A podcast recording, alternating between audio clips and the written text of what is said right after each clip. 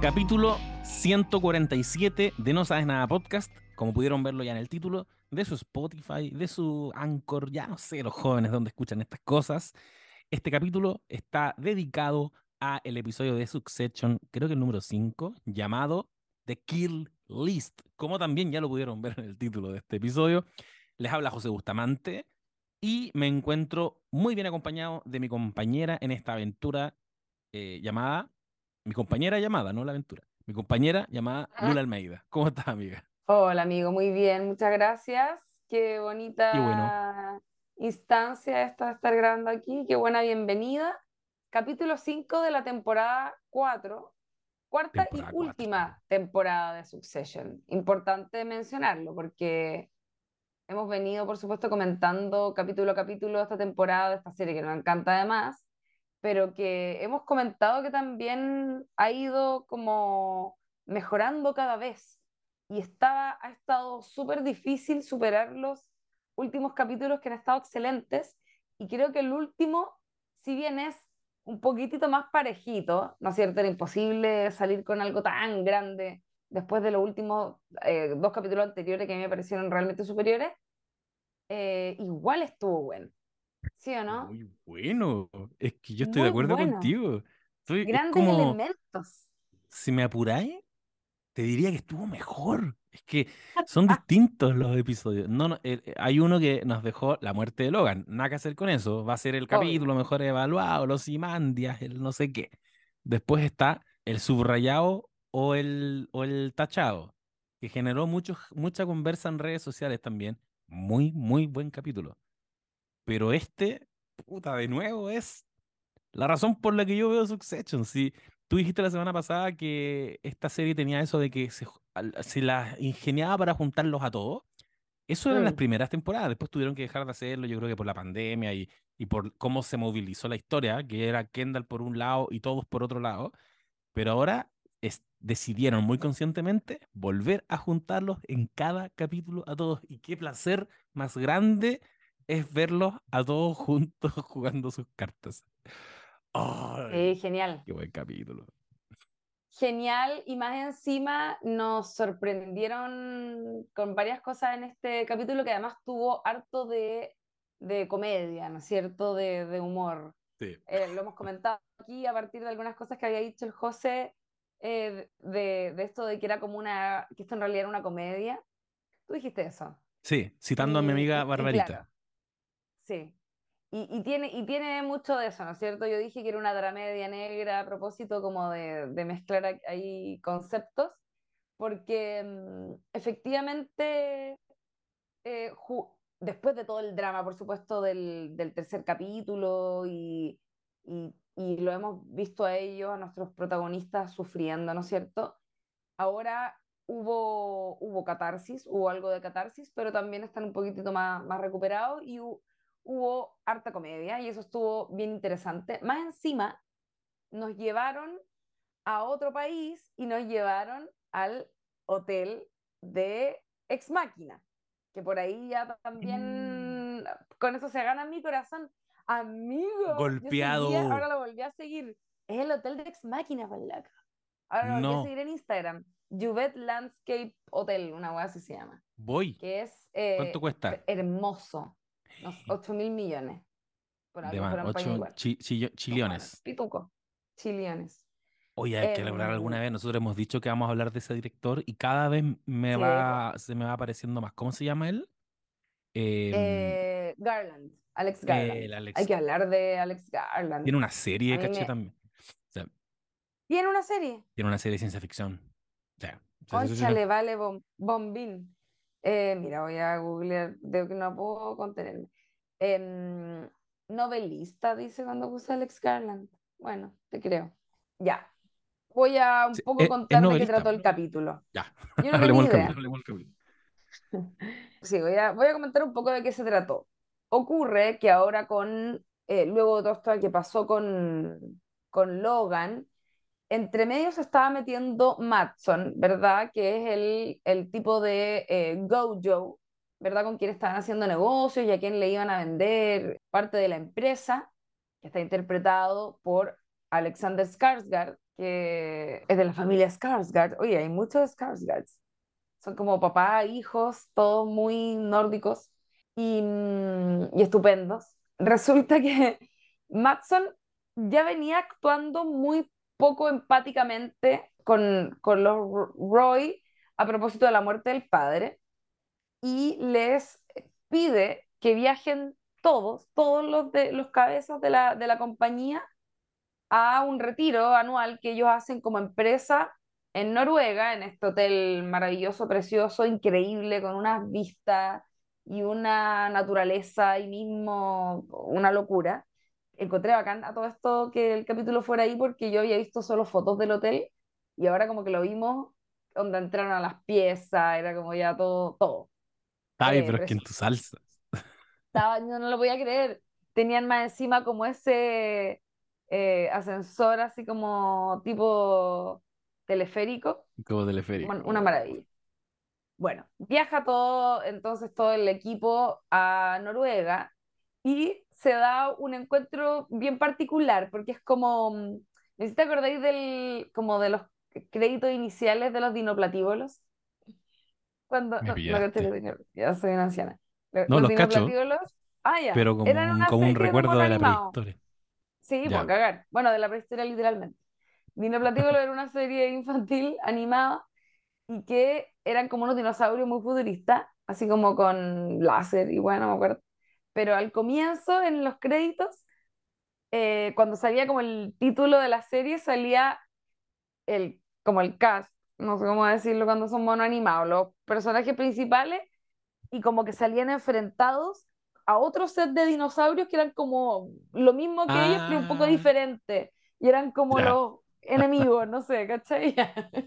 Siento que acá era como ese encuentro. Entonces estaba como el séquito de Matson, en el fondo el equipo de Matson, eh, enfrentado al equipo que nosotros conocemos de los Roy, y que eh, los, los gringos están, pero todos cagados por encontrarse con estos europeos eh, hay, un, hay una parte muy chistosa con Hugo que se, está cagado susto porque el que tiene su cargo en, en el equipo de, de Matson era un, era un esquiador olímpico, una wea así. Como, eran, eran todos como terrible rígidos y ellos muy achunchados, como que se les, eh, bueno, para la gente que no está escuchando que puede no ser de Chile, eh, estaban un poco acobardados por enfrentarse a estas personas a quienes veían un poco más arriba, tengo la impresión. Y de hecho en un momento dicen algo que me, me dio bastante risa, que es como, estos europeos están ahí descansando en sus hamacas de derechos sociales y como... No como uno, ¿cachai? Que los gringos no tienen nada, no tienen ni pon natal, tan para la caga, ¿cachai? La, la Gary, Gary dice eso, son débiles, son europeos, nosotros fuimos criados por lobos. Claro. Entonces llegan a hacer este negocio, ellos quieren vender las, las acciones por un cierto precio, que es 144, la anotan ahí, eh, por, por acción, y eh, Matson les cambia un poco la jugada y les dice que en realidad quiere comprarles todo, incluido ATN, que es algo que ellos no tenían considerado vender, que era como la guaguita de Logan, ahí especifican.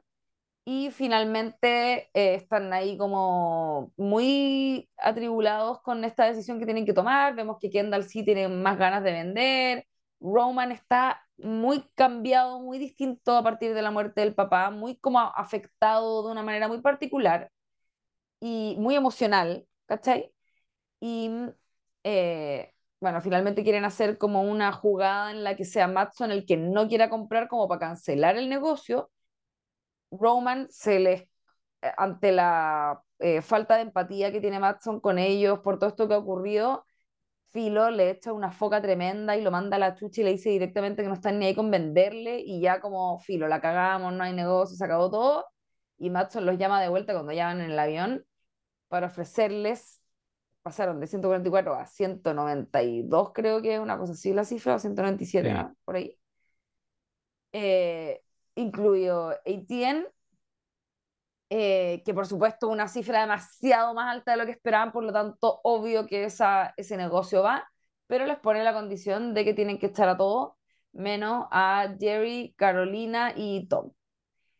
Y, y qué es lo que le da el título al capítulo, que se llama Kill List, como la lista de, de matar, no sé. Y la lista negra sería en el fondo acá en Latinoamérica. Ah, ya. Que es como la lista de gente, claro, la gente que tenéis que eliminar. Y que se han cortado, Y que se han cortado. No, oye, excelente resumen. Yo creo que estamos ahí como en términos de sinopsis. Sí, eh, dije todo. Eh, y, quiero decir que, bueno, como te decía, locura de buen capítulo. Primero, primer pin que tomo, es, y de hecho lo anoté ahí, le puse, te puse Shelbyville, porque es el, noté tus ojos como. ¿Por qué me está notando estas cosas? Como... Este mensaje, ¿qué esta weá? No, noté dos cosas. Devs se llama la serie de Alex Garland. Y eso que dices tú de, los dos mundos que se encuentran donde todos tienen un equivalente. En Los Simpsons había un pueblito que se llama Shelbyville, donde literal tenían un clon. Solo había como una pequeña variación en el dibujo. Y es una figura que se usa harto y que en Succession siempre es muy interesante que la ocupen la vimos alguna vez con la familia de, creo que Pierce, porque eh, eh, que, que, eran también millonarios, pero con abolengo, que es algo que también pasa acá. Y son cuicos como aristócratas, versus el cuico gringo, chabacano, tuja, que, que es como desbordado. Exacto. El self-made, que es más chabacano, más new rich, tiene otro comportamiento con la plata, los gringos tienen una weá loquísima tenéis plata, por lo tanto estáis medio descontrolado, porque alguna vez no, no hubo plata, que es el caso de Logan Roy, eh, pero también no tenéis tan buen gusto, no sabéis realmente en qué se usa la plata. Estos guanes tienen buen gusto porque, por ejemplo, todos se visten así como outdoor, porque están en la montaña y ve tú a saber qué marcas de ropa están usando, pero todo se ve como muy austero. Y me parece que yo esos cuicos los he visto más en Chile. Entonces, cada vez que aparecen ellos, cuando apareció Adrian Brody, como este inversionista que también era como medio hippie, Matson y todos los de esta empresa, me, me toca fibras como más personales, como que digo, oh, yo he estado alguna vez y he sentido esa verticalidad, me he sentido Kuma al lado de estos jóvenes. Entonces, eso me hizo, me hizo posicionarme mucho en el lado de los Roy, como nunca. Uno, por el nerviosismo inicial de estos dos niñitos, Kendall y Roman, que tienen un juguete nuevo, que todavía están tratando, o sea, yo los veo así ya, ya a esta altura, de, yo estoy totalmente compasivo con ellos. Yo veo dos niñitos quebrados, que se les murió el papá, no alcanzaron a tener un duelo, o sea, literal. No, no ocurre el funeral todavía, y tuvieron que pegarse un viaje a la chucha del mundo, porque este verdadero cuico este real aristócrata necesita que vayan a lamerle las botas en la punta de la montaña más inaccesible. Ellos van igual, bajaron el moño, llegaron para allá y van nerviosos preparando sus presentaciones, como preparando la disertación, como a ver, ya, pero no tenemos que decirle lo del estudio porque el estudio hoy día está quemando todo el dinero. Sí, él parece que le gusta, viste que le gustan las películas, nos va a preguntar por eso. Están así cagados de miedo y Chiv que se las da, y ahí ese va a ser un ítem, yo creo, aquí. sí, 100%. Solo voy a partir diciendo que, que se las da de que está muy empoderada y con mucho desplante, pero yo la noto insegura igual, la noto como ansiosa, y, llegan a este lugar y se encuentran estos dos mundos, ni hablar de lo que tú decías recién, los Hugo, los Carl, los Frank, que ya van asustados derechamente por algo visible, que es, somos viejos, ¿cachai? Vamos de salida. ¿Por qué si hay un director de comunicaciones joven que hace esquí olímpico profesional y que es súper atlético y que tiene una vida por delante, ¿por qué no lo van a dejar a él? ¿cachai? Y empiezan esas comparaciones, empiezan a jugar ese juego. Em, por eso decía, ese, ese cruce de mundos es muy, muy divertido. Em, y también te habla de la habilidad, obviamente, de estos escritores que no solo construyen Kendalls, Romance y Logan tienen clarísimo que existen los Matson y, saben perfectamente cómo se escriben esos Matson. Em, y, ahí me quiero meter directo al primer encuentro con él, que, que yo quiero decir así como en, a grandes rasgos, de lo mejor que tuvo este capítulo fueron los momentos con Matt. O sea, Alex Sí. Está brutal. Le creo todo. Capaz que sea un zorrón, quizás no, pero como llega así con esa capucha puesta, en un lugar cerrado, amigo, sácate la weá. Me da una rabia verlo. Llega y los recibe, pero así con una autosuficiencia que hace de nuevo ver a Roman y a Kendall como unos pollitos, que yo sé que en otra temporada yo estaría diciendo, ¡ay, qué ridículo Kendall! Ahora estaba como, vamos amigo, vamos, vamos. Oye, es que, es que Matson se dedicó todo el capítulo a humillarlos mal. Una weá que yo decía, yo, yo pensé, o sea, mínimo el arrebato que tuvo Roman, como que yo pensé que se iban a terminar Sí. agarrando a combos, ¿cachai? Con lo Kuma que son estos weones, yo pensé que era posible que se terminaran agarrando a combos. Kuma, Kuma me refiero en el sentido de como gringo ahí que uno nunca sabe, medio violentos, como más, más chabacano. Sí, po, Detengámonos un poco en Alexander Skarsgård. Quiero hacer un recuento de su carrera. Ya. Alexander Skarsgård es uno de los amigos modelos de Zulander, de los que Verdad. muere en la bencinera. Solo quiero decir eso. Eso siempre sale a colación. Cuando hablamos de los Skarsgård, tú te encargas de decir es el eso. mejor momento, con la canción de Wham de fondo. Y, y también era eh, el, el, no sé si malo en realidad, pero era, era un, un personaje en una serie que se llamaba True Blood, que era de vampiros, y no lo estoy diciendo por nada, porque yo sentí que no sé si era un guiño o no, pero mm, eh, él era Eric en, en True Blood, que es una, es una serie de HBO que se trata de vampiros, que era muy, muy buena, y él hacía el personaje como de del, del, del mino malo eh, vampiro. Que sí, mira, es, es muy, es la misma fórmula de Buffy la Casa Vampiro, esa serie. Eh, está la protagonista, bueno, en este caso no es una casa vampiro, pero filo, está la protagonista y un vampiro bueno, que sería como era Angel, ¿no es cierto? En este caso es. Bill. Y está como el malo, que era como Spike en, en Buffy, que, que es este weón, que es Eric, Ah, ¿cachai? le queda. Y es queda. como lo, lo mino, lo mino. Era como el dueño de una discoteca, además es bacana esa serie.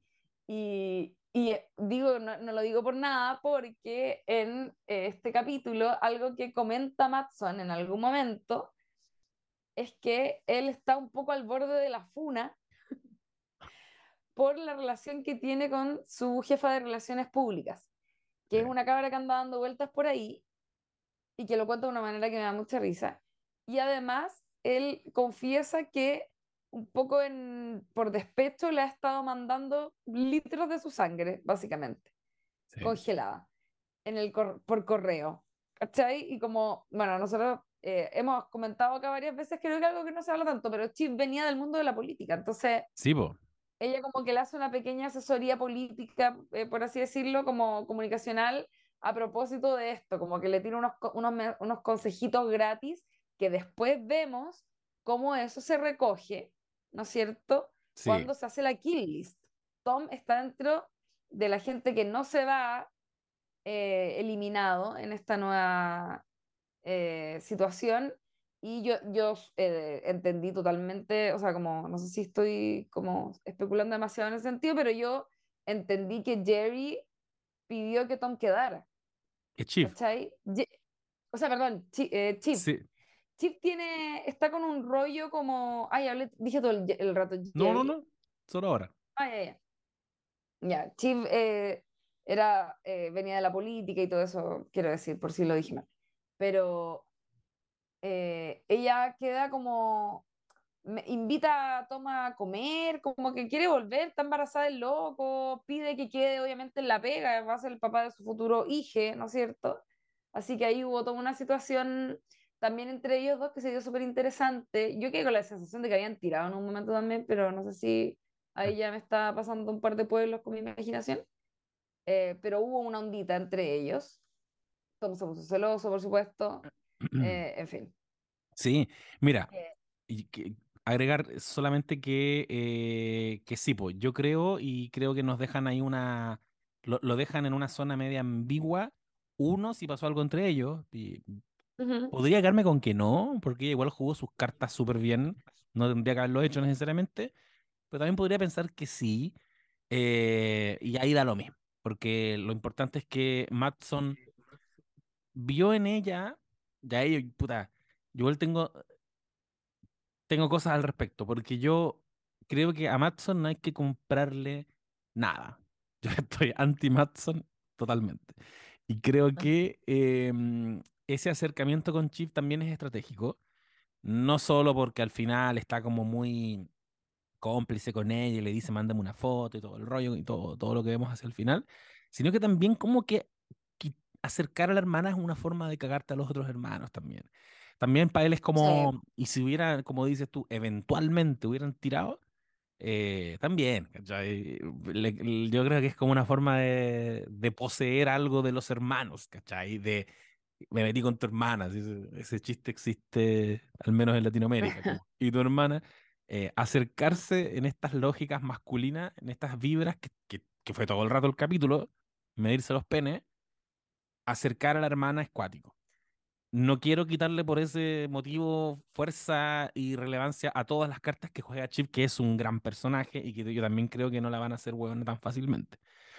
Pero, pero también creo que este episodio dejó intencionalmente, al final del capítulo, deja establecido que Chip ganó. Y si tú te vayas a mirar las redes sociales hoy día, el comentario es ese. Quincy devoró, estoy como siendo un boomer citando millennials, devoró, qué Queen que es, eh, y, y en el fondo como todos estableciendo que loco, lo más grande, y sí, po, sí, ¿cachai? Sí, sí, ganó este capítulo, pero yo, y esto lo estaba hablando antes con la Mel, yo creo que ya estamos en condiciones, después de cuatro temporadas, de leer una fórmula en Succession. Sea, hay, hay cosas que ya que ya no nos deberían hacer hueones con eso. Y no me, y no me complica, porque igual uno lo disfruta. Pero en todas las temporadas hasta ahora, el que se ve más debilitado más sistemáticamente durante la temporada, al final gana. La temporada uno parte Mm, con Logan meando en la pieza y Kendall muy cerquita de sacarlo, pero muy cerquita de sacarlo, al punto que le entrega un documento en el matrimonio de Chief y el viejo se descompensa como, ¿qué? ¿Como cagué? Y tira el documento al water y después cuando Kendall se va, se arrodilla y mete la mano al water a sacar el documento porque no puede ser, me están sacando de esta weá. Y Kendall la caga con ese accidente automovilístico y termina la temporada con Logan, eh, eh, Kendall, hijito mío, y lo abraza y, y cagó Kendall. Temporada 2 Kendall totalmente anulado toda la temporada para que al final llegue y diga, yo quiero decir que mi padre fue cómplice de todo lo que pasó en los cruceros y ta, ta, ta, ta, ta. Ganó Kendall. Temporada 3 toda la temporada Tom sufriendo porque se va a ir preso.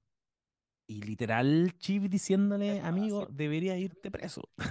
Quizás debería entregarte. Yo te ayudo a mirar cárceles. Sí, ya entregándolo a la cárcel, no olvidemos esa wea. Y tu Tom, madre, y. Tom ya poniéndose el traje y, y al final ganó. Se ganó a Logan, jugó sus cartas y el último capítulo es eso, los cabros chicos llorando y el loco y Roman pegando, o sea, Logan dándole una palmadita en el hombro a, a Tom. Entonces, estamos en la temporada final. No nos podemos dejar llevar por lo que pasa en un capítulo y, y ya ha sido toda la tónica, ¿eh? porque si pensamos solo en el capítulo anterior, el capítulo anterior nos dejó como, y, y- y me hago cargo también de lo que yo mismo pensaba, como, weón, Kendall, weón, es el nuevo Logan, esa sonrisita, la ropa que está usando. Y es verdad, si nos dicen eso, ¿cachai? Si los guionistas lo hacen intencional y nos dicen, cacha cómo gana Kendall. Pero nadie que gane en el capítulo 4 necesariamente gana en el final. Nadie que gana en el 5 gana en el final. Entonces, este, todo este speech es solamente para decir que yo soy muy cauto con lo que está haciendo Chip. Creo que que no está jugando tan buenas cartas como se he estado cachando que se, se está leyendo. Y en el tráiler del próximo capítulo caché que Tom le dice en un minuto, le dice como, oye, mantén tus opciones abiertas. Casi que no te confíes tanto. Y ese es el mismo consejo que yo le daría a Chief. Matson va a ser un- una piedra en el zapato en esta weá. Va a durar un par de capítulos más. Pero Sí, va, va a ser problemático. Entonces, no, no cantaría victoria con, con Chief todavía. Quer- quería establecer eso. Sí, está bien, estoy de acuerdo. O sea, es cierto, lo de la, lo de la fórmula efectivamente ha venido funcionando así siempre. Eh, y lo que sí fue, creo que, bueno, yo creo que por algo también esta serie decidieron terminarla tan pronto cuando podrían haberla alargado más. Cuando, cuando se piensa en una idea para una serie, el ideal de todo productor, probablemente no todo guionista, aunque bueno, va tener pega, pero, pero uno sabe que la weá se agota, ¿cachai? Pero para los productores, obviamente la idea es, ojalá que esta weá tenga las patas más largas del mundo para que la weá dure para siempre, si es posible. Sí, Y sin embargo, la están cortando en la temporada 4, que es bien... eh, la hace una serie bien cortita, teniendo en cuenta que no estaba en decadencia aún. claro. ¿ya? Y que no es una serie que necesariamente es- estuviera como desde el comienzo pensada para ser breve, como me imagino que fue de Leftovers, por ejemplo. Claro. ¿Cachai? Encima que cuatro un nom- es un número raro, normalmente eh, es un Sí. número par, es medio raro, Como el, ¿cachai? el cuarto acto. Sí, es como, por último hubiesen sido tres o cinco, pero eh, cuatro es medio extraño. Em, se nota que hay una decisión ahí que, bueno, anda a saber tú bien por qué es, pero yo tengo la impresión de que la fórmula no era tan eterna. ¿Cachai? A pesar de que una familia puede transformarlo bueno, en un melodrama, eh, pero así de fácil. Estoy, eh, chispié mis dedos. Chispié se dice. Cha- chasqueaste. Así de fácil. Chasquié, eso, chispié. en ahí. Es que me sale un chispo en novela. Em, Brígido. soy eh, como X-Men. Em, pero, pero claro, yo tengo la impresión de que esta fórmula no era para siempre y este, esta como ida y venida que hay en, eh, en, en cómo vemos a estos personajes, eh, tam- también es algo que eventualmente ya uno le va agarrando la mano y ya lo, lo puede ir como mm, medio que eh, viendo de lejitos cuál va a ser el devenir, ¿cachai? Y Sí, creo que ahí, que ahí toman una decisión súper sabia y encuentro muy bacán que a partir de lo que decís tú en el capítulo anterior, donde vimos a Chip literalmente cayéndose al piso, humilla mal, así como mal, con pataleta onda, que te Sí. reís, weón. Pobrecita. qué La mansa caña vergüenza. al día siguiente. la Sí. mansa de caña y, em, y que ahora verla finalizar el capítulo con una sonrisa en su cara, puta, te da, te da satisfacción. Fue, y voy a volver a recalcar esto, yo creo que fue un capítulo particularmente como alto, no sé cómo decirlo, anímicamente, ya Sí. como que eh, un, un poco más liviano, con hubo, hubo catarsis, no fue denso, fue en un lugar bonito, los vimos en otro lugar, pasándolo bien, carreteando, te lo juro que yo veía el capítulo y siempre pienso eso cuando veo este tipo de, en una película, de este tipo de escenas, digo, en, una película, en una serie o lo que sea, cuando veo gente como pasándolo bien, carreteando, no sé qué, como que algo me pasa y lo, lo empiezo a pasar también, Sí, po. como que, mm, ¿cachai? Uno disfruta igual Sí. Proyecta ahí, se, se imagina un poco ahí metido entre medio. Y en Entonces, ese hotel más que encima. hubo- y en ese hotel increíble con esa, con, con ese fondo, porque aparte estos guanes los vemos, bueno, los hemos visto en barco y cosas, pero en general son bien materialistas, ¿cachai? Como que están siempre Sí, como en uno, como en lujo. En cambio aquí están eh, en un lugar rodeado de naturaleza, en la altura, habían unas tomas preciosas, con unas cascadas, con unas nubes, así como que estaban literalmente metidos arriba de la punta del cerro, como arriba de la nube, ¿cachai? Sí. eh, una locura. Entonces, creo que hubo también ahí como un descanso un poco en este, en este capítulo, que se agradeció, se agradece sobre todo después del, de, de donde veníamos, que estaba tan denso, y que probablemente el próximo también va a ser medio denso, si se viene el funeral. Es- Estaba Connor, esto no lo hemos dicho, pero hay un momento en el que hablan por teléfono y Connor es el único weón que está organizando el funeral, está viendo cómo van a vestir al papá y es como le quieren poner una, ¿cómo se llaman esas faldas de los escoceses? Le quieren poner un, una de esas faldas y luego es como puta la weá.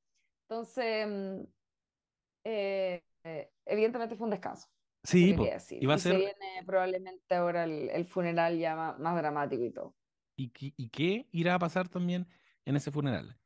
Em, pero sí, bueno, fue, fue, la- fue el momento en que estos cabros tenían que jugar sus cartas y eh, pesó la figura de Logan Roy nuevamente, si en el capítulo anterior fue con el subrayado y el tachado, ahora operó como un fantasma. En el fondo, ¿qué espera cada uno de estos cabros? ¿Qué intereses tienen ellos y cómo se cruzan con la idea que ellos tienen de su papá? En el caso de Roman se hace muy evidente, y yo creo, no sé si lo comenté en el capítulo anterior, pero para mí Roman es el que él recoge el deseo del papá, ¿cachai? Él recoge como lo que su papá quería, él cuida los intereses del papá. Puede estar bien, creo yo, eh, resuelto en términos de luto. Yo igual le creo cuando él dice que él venía viviendo el luto hace mucho tiempo y por eso que ahora lo vemos tan tranqui. Tranqui en el sentido de que ya no es ese Roman, como tú dices, neurótico, pervertido, extraño. Ahora es un Roman como normal. Es como que la figura del papá se fue y es como una persona razonable. Em, y él creo que, claro, vimos en el capítulo anterior que recoge a, a Kerry del suelo. ¿Por qué? Porque el papá habría, no habría permitido que la basurearan, ¿cachai? Em, él dice en un minuto, mi papá tenía, él cacha que su papá tenía unos, unas pinturas que costaban no sé cuánta plata y qué había que hacer con esas pinturas él cachaba eh, cosas del escritorio, él tenía siempre en sus manos algo del papá. Si te fijáis, en algún minuto tiene un puro, en otro momento tiene una pelotita, en otro momento agarra unos medicamentos y se los toma. Me da la sensación de que ya nos establecieron que él se puso. Ah, perdón, y hay gente que observó que en este capítulo andaba con un chalequito que podría ser de Logan. Y recordemos que en Oh, el capítulo uno eh, o sea, no en el 1, en el capítulo 2 de la primera temporada, cuando Logan está hospitalizado, Roman le dice a, manda a Greg a buscar algo a la casa y le dice, tráeme algo, un chaleco, algo de mi papá, algo que tenga su olor, porque ya lo está dando por muerto. Yo creo que él está viviendo el luto desde ahí. Y, y ahora tiene puesto un chaleco, y, el, y, y vi las fotos y efectivamente, pues como que fuera un, al menos es muy parecido a los chalequitos que usaba Logan.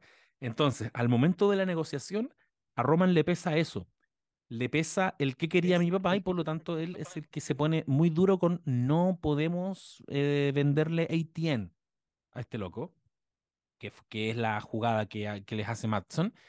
Y después tenías a un Kendall que, eh, que me da la sensación de que él está matando al papá todavía, que su única forma de relacionarse con su papá fue tratar de matarlo.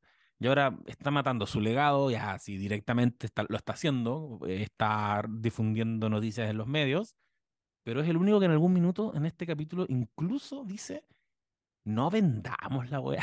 Que igual lo encontré un giro muy interesante eh, mira la fiesta, mira a la gente divirtiéndose en la noche y se queda pensando, después de que ocurre el segundo encuentro con Matson, que el primer encuentro podríamos decir que es en, esta, en este hall donde ya dijimos que los recibe en- con esta capucha y los pone como en aprietos. En ese primer encuentro se observa que hay- es difícil eh, que haya dos líderes y Matson le saca mucho provecho a eso, porque ¿quién habla? Y es una weá típica, así como que yo creo que uno eh. no tenía que hablar con un profesor. Iban dos. Es como quién parte hablando, quién, quién me da el pase, quién tiene. Y, y si no te ponís de acuerdo, pasa lo que pasó en esa reunión, porque se topaban, se pisaban, Matson se reía, los ridiculizaba, les dijo, les voy a vender, se los voy a comprar a un dólar. Como tú bien dices, los humilló permanentemente. El Ay, segundo weón, encuentro, sí. oye, pero eh, incomodidad tan bien lograda en este capítulo, Dios mío. Yo estaba, pero así como, oh, cringe, como dicen los jóvenes. Y, Eh, te, y además te pone tenso, porque yo veía la cara tanto de Kendall como de Roman cuando ocurrían esas situaciones, y los guanes, Kendall como que se reía, pero ¿sabéis que en cualquier momento le soltaba un cornete, ¿cachai? no, como dicen en los memes hoy día, esto es cine. Me recuerda mucho a los grandes momentos de todas las series que he visto, que si tú los encapsuláis, como que si tú sacáis un frame de eso, ponte tú, ya, yo siempre apelo a esto. A Walter White, un viejo pelado, hablando con Hank, otro viejo pelado, en un garage y la puerta del garage bajando. En uno de los últimos capítulos de la serie, un nivel de tensión una weá física que uno tenía en el cuerpo viendo eso, porque entiendes la historia, entienden, entienden las intenciones, las agendas de cada uno de los personajes, la historia que hay entre ellos. Pero si tú venís llegando recién a la serie y veis ese frame y decís, bueno, ¿por qué la gente está tan, tan palpico con esto? Ya, yo creo que Claro. estamos en un punto en Succession en que me pasa lo mismo, que es como, bueno, en esa conversación están tres cuicos hablando. Los tres son apestosos, pero yo entiendo, conozco a Roman, conozco a Kendall, odio en este minuto a Matson, eh, todo lo que se representa, que yo, como dices tú, físicamente sentía el nerviosismo de ellos, sentía la incomodidad de ellos, sentía cómo se les estaba yendo de las manos la weá, y ahí llego al segundo encuentro con Matson, que es, que es glorioso, porque Tom está con, con Greg al lado de la parrilla, donde están girando los chanchitos, que ya como están en comillas en el matadero, como una, una figura de que están ahí como están, están girando ellos también en las brasas y dicen ya, hay que salir de aquí, hay que, hay que arrimarse a algo y, y operan, tratan de operar y se van a sentar, se va Tom a sentar a la mesa de Matson.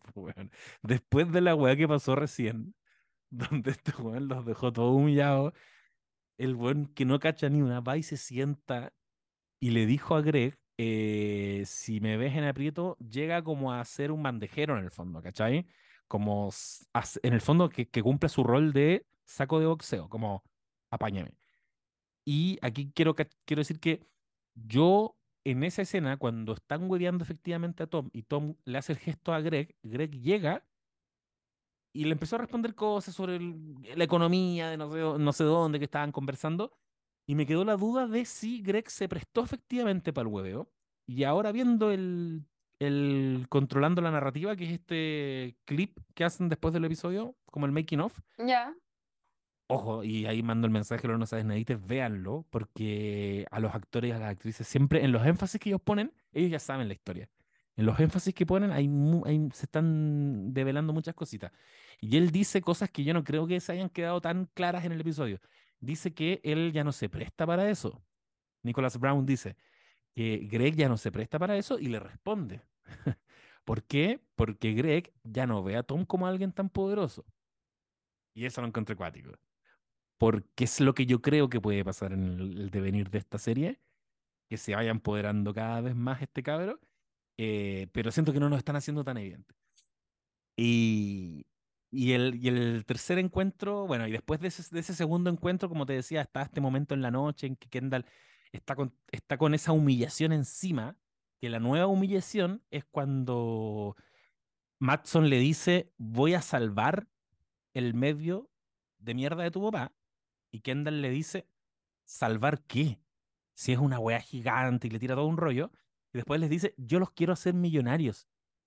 Y Kendall le dice, ya somos millonarios. Yo no podía estar más con Kendall en ese momento. Y es una me- medición de penes tan ridícula, pero provocada por Madson, pues el weón los que, como decís tú, los quiere humillar, los quiere humillar. Y está en eso y se le ocurre a Kendall, sabéis que no vendamos ni una weá. Que sabemos de dónde viene. Viene un poco de, de esta sensación que también la tiene mucho Roman, que es, este weón no se está humillando, no, no se merece esta weá. Pero Kendall, y con esto cierro esta larguísima perorata, Kendall también deja ver, deja ver que él quiere controlar toda la empresa culiada y no quiere seguir los pasos del papá. No quiere. Si papá, si, mi- si papá quiere vender, yo me quiero quedar con todo. No quiero, no quiero que estos ocho meses terminen. Yo quiero ser el weón a cargo de la po. Em, y eso lo, lo distancia un poquito de Roman, que Roman lo vamos a ver todo el episodio defendiendo los intereses del papá, defendiendo los intereses del papá, que es como su manera de, de llevar este luto. Eh, Brigio. Sí, brígido. Brígido, em, obviamente, eh, bueno, algo que también ocurre, no, no lo hemos visto como en la práctica cómo va a funcionar, pero Carl y Frank, adiós, Adiós, para la casa. a la casa, los viejitos, los tatitas. Em, y tengo un poco la impresión de que probablemente el próximo capítulo se va a retomar algo en relación a lo de Chiv y Tom, por supuesto. Eh, y me imagino que puta, se van a empezar a mostrar las verdaderas intenciones de Kendall versus las de Roman, etcétera, etcétera. Yo tengo toda la sensación de que aquí, a partir de que Chip también queda desplazada de, de, este, de, este como eh, tomas de decisiones en relación a la empresa, ella va a estar un poco más concentrada en su trama con Tom, tengo la impresión. Eh, así que nada, bueno, ahí veremos qué ocurre el próximo capítulo. Probablemente trate sobre, no sé bien de qué se trata, busqué no encontré nada, pero, pero probablemente se trata del funeral, ¿verdad? Y con estas nuevas, eh, con esta nueva organización dentro, dentro de la, qué sé yo, dentro de la, la organización con nuevas cabezas y, y quizás quien llega, quien más sale, no tengo idea. Sí, sí de hecho, en el tráiler dan luces de que es... Y yo no lo vi. ¿Qué ah, en el tráiler? Mira, ya, el tráiler no muestra tanto funeral. Muestra a Matson llegando a concretar esto.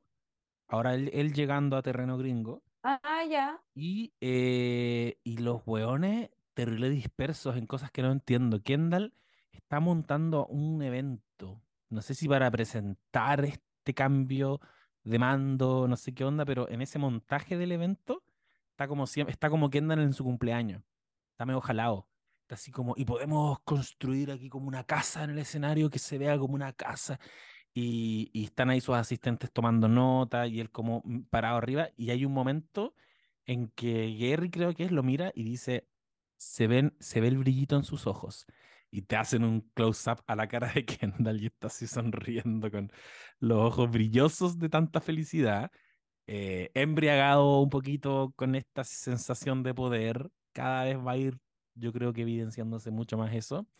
Y esa conversa que te dije con Tom y Chip me parece clave, donde, como decimos, Chip parece que ganó, y, y no le hemos dicho bien, pero voy a hacerlo súper corto cuando ella va a, en la noche a conversar con Matson y no sabemos lo que ocurre, si ocurre algo más, ella, no, sí lo dijimos, tú lo dijiste, ella le, ofrece como esta asesoría comunicacional, claro. Genera cercanía con él y pareciera que asegura a, a Carolina, asegura a Gary y creemos que puede haber asegurado incluso a Tom en esta kill list. Sea, nos dieron la sensación de que quedó con poder y, y, les dice después, Matson, mándale, sácales una foto, por favor. Pero en el capítulo que viene, por lo que se ve en el tráiler, Tom pone paños fríos y le dice, calma, loca, em, eh, ten las opciones abiertas. Y, y también vimos en este capítulo un acercamiento bien interesante entre Chief y Tom. Tú decías, parece que ya se están limando las perezas pero ya derechamente huevearon, echaron la talla, ella le dijo, ¿sabéis por qué no te, no te respetan? Porque tus zapatos brillan mucho, así que hay que ensuciarlos un poquito, porque brillan con el reflejo del sol y la eh, entonces se está produciendo un acercamiento, pero yo igual sigo muy suspicaz al respecto. Yo siento que Chip, a Chip le baja el amor por Tom, y perdónenme aquí todos los Team Chip, pero yo noto que le baja el amor por Tom cada vez que tiene más poder ella. Cuando aparece esta verticalidad y Tom queda ahí como, oye, ¿sabéis qué? Te salvé, weón. Te, te salvé el pellejo. Y como que ahí le viene una, conversemos, tomemos un café. Eh, ella parece que necesita igual tenerlo un poquito ahí abajo. Pero cuando Tom es el weón que está al lado de Logan Roy, eh, no sé, no, se cruzan muchas cosas en verdad en esa, en esa relación. No, pero sí, en esa relación yo creo que hay algo de mm, como que él es su bastón, por así decirlo, pero de mm. manera bastante literal. Ella lo necesita abajo, apoyándose en su cabeza y hundiéndolo un poco para sentirse ella poderosa y, Exacto. y bacán, ¿cachai? Y él también, él es ese personaje no solo con ella, es con todo el mundo. Sí. Él es, él es un Perkin. Entonces, eh, tienen, tienen sentido, por así decirlo. No, no es como que él, él, se sintiera extraño siendo, siendo Perkin de ella. Yo creo que ese rol a él también le, le ha acomodado un montón. Pero bueno, son especulaciones, obviamente hasta el momento lo que irá a pasar. vimos algunos acercamientos, ella le sugirió, le invitó a comer, no me acuerdo cómo fue la cosa, pero evidentemente algo tiene que ocurrir, ella está esperando su bebé y esta es una serie eh, dramática eh, o, o dramedy, whatever, así que estaremos comentando por supuesto el próximo capítulo. Así es. ¿Lo dejamos hasta aquí o no? Sí, dejémoslo hasta aquí como para que, para que se sienta la presencia, el espíritu de Claudia Cayo, que no nos pudo acompañar ahora porque eh, Sí. estaba echadísima con dolor de cabeza y yo la entiendo porque soy jaquicoso y cuando te mata el dolor de cabeza, a mí me dan hasta ganas de vomitar. O sea, a mí me anula. No, a mí me sacaban del colegio por dolor de cabeza y no era por querer capiar clase, era como, no puedo, no puedo abrir, abrir los ojos. Bueno, eh, Qué buena palabra, jaquecoso. Jaquicoso, pues sí, pues sí se dice. Suena bien, jaquecoso, Y como que me diagnosticaron eso, como un doctor que me dijo, usted tiene jaqueca. Y soy jaquecoso. Y no coma esto, no coma esto otro, en fin. Hubo un tiempo en que, me- Jaqueca, que qué rara palabra. jaqueca, ya la dijimos muchas veces, jaqueca, jaqueca. Y para que se sienta nuestra jaquecosa amiga aquí presente, quiero decir que eh, mm, tenía algo que decir. Ah, así que este episodio, demos algunos datitos igual, porque este episodio que se llama Kill List, que está rankeado con 9.3 puntos en IMDb, eh, fue dirigido por Andrij Parek. Y en el guion están John Brown, Ted Cohen y está, por supuesto, quien siempre va a tener créditos en el guion, Jesse Armstrong, este tipo que nos sorprendió después de haber hecho Peep Show, aparece con el mejor drama en la historia de HBO. no, no sé si es el mejor, pero ¿Verdad? va a estar en la, va a estar en la discusión. Se me había olvidado lo de Peep Show, la wea buena. sé que real loco viene de Peep Show y se saca esto. O sea, inteligencia, es, un buen cabezón. Debe ser jaquecoso. No le falta. No, no le falta. Inteligencia no le falta. No le falta. Así que eso también quería decir brevemente que en, el, en ese especial que hacen de Making of encontré que, bueno, la, conver- la conversa se ha, ha girado harto en torno al nivel de Kieran Culkin y estoy muy de acuerdo. Kieran Sí, en el final no podemos no mencionarlo cuando tiene este arrebato y, y- y tira por la borda el trato. O sea, no tira por la borda el trato, lo logra de hecho, y, y como dices tú, lo logra con un mejor precio incluso, pero sale para atrás el plan de Kendall de no vender. Eh, yo creo que es de los mejores momentos que he visto en la serie. Kieran Culkin dándose vuelta, como que activó modo Roman. Tú ahora decía, me decías que lo hemos visto distinto. Bueno, ahí fue Roman. Es como, ahí utilizó el palabreo que tanto ha tenido toda la serie y lo utilizó puta, para un fin tan bueno que es hacerse pico y decirle todo lo que tenía que decirle a, a Matson. Y yo sé que en este mundo frío empresarial eso es una mala jugada, pero mi corazoncito me dice, está bien. Roman, tenéis que...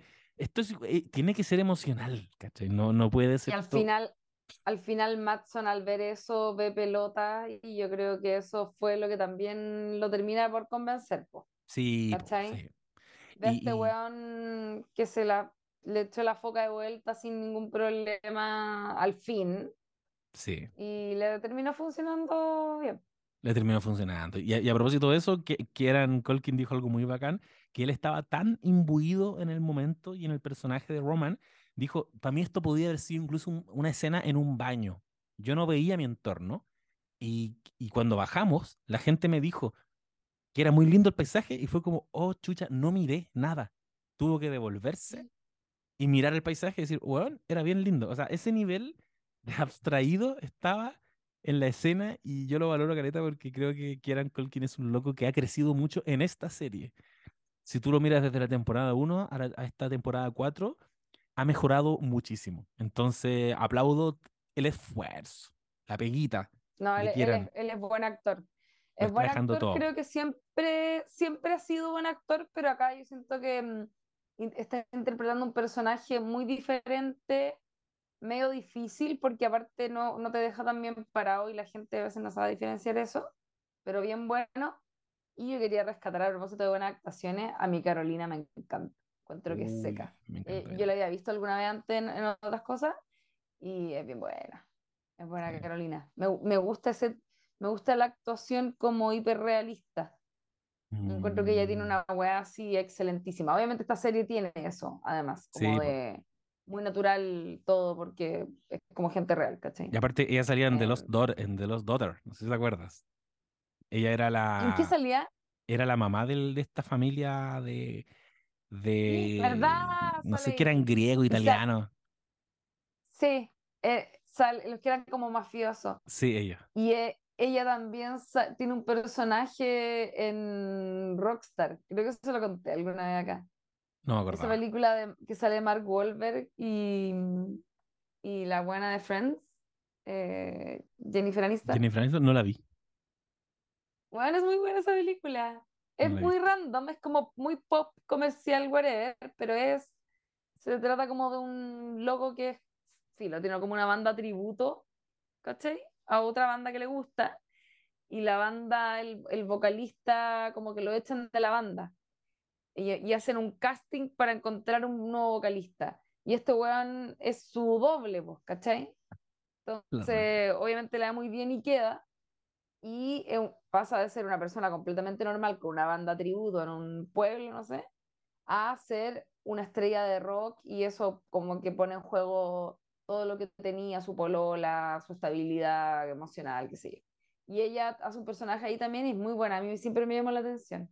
Es una buena actriz. Es muy guapa. Bueno, Comentario básico, pero lo voy a hacer. Es muy guapa. Es que es gusta como de un país raro, se llama como Sí, Dagmara Domestic, es muy. Me gusta mucho. Y Sí. mm, bueno, ahora sí que estamos oficialmente en condiciones de ir cerrando este capítulo. Solo voy a decir, ahora tiquití. ahora sí, ahora sí. Y, y yo voy cerrando ya los círculos. Capítulo 5 digo que Connor, Greg, Tom. Alguna sorpresa.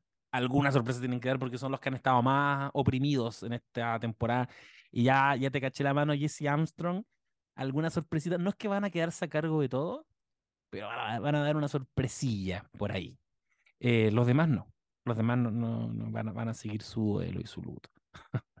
Sí, No eh, sé. oye, eso está, está bueno eso que dijiste, yo lo había pensado antes, pues se me olvidó decirlo, pero claro, hay, hay, hay que cachar ahí porque Tom y Greg están muy patéticos y me queda la duda. Tom es un muy gran personaje, yo creo, yo creo que Greg no tanto, él, él es más alivio cómico nomás y quizás su rol va por ahí y darle una hueá más importante quizás sería un poco traicionar el espíritu de la serie, que es que nos importan estos hermanos y todo eso, pero, pero con Tom obviamente hay algo, algo tiene que ocurrir porque es muy bueno. Ya, y ahora sí, se acaba, tenemos que aprender a cerrar las cosas, amigos. Adiós. Ya. Así nomás. Eso. Chao. chao, chao, que estén muy bien. Adiós. Chao, amiga.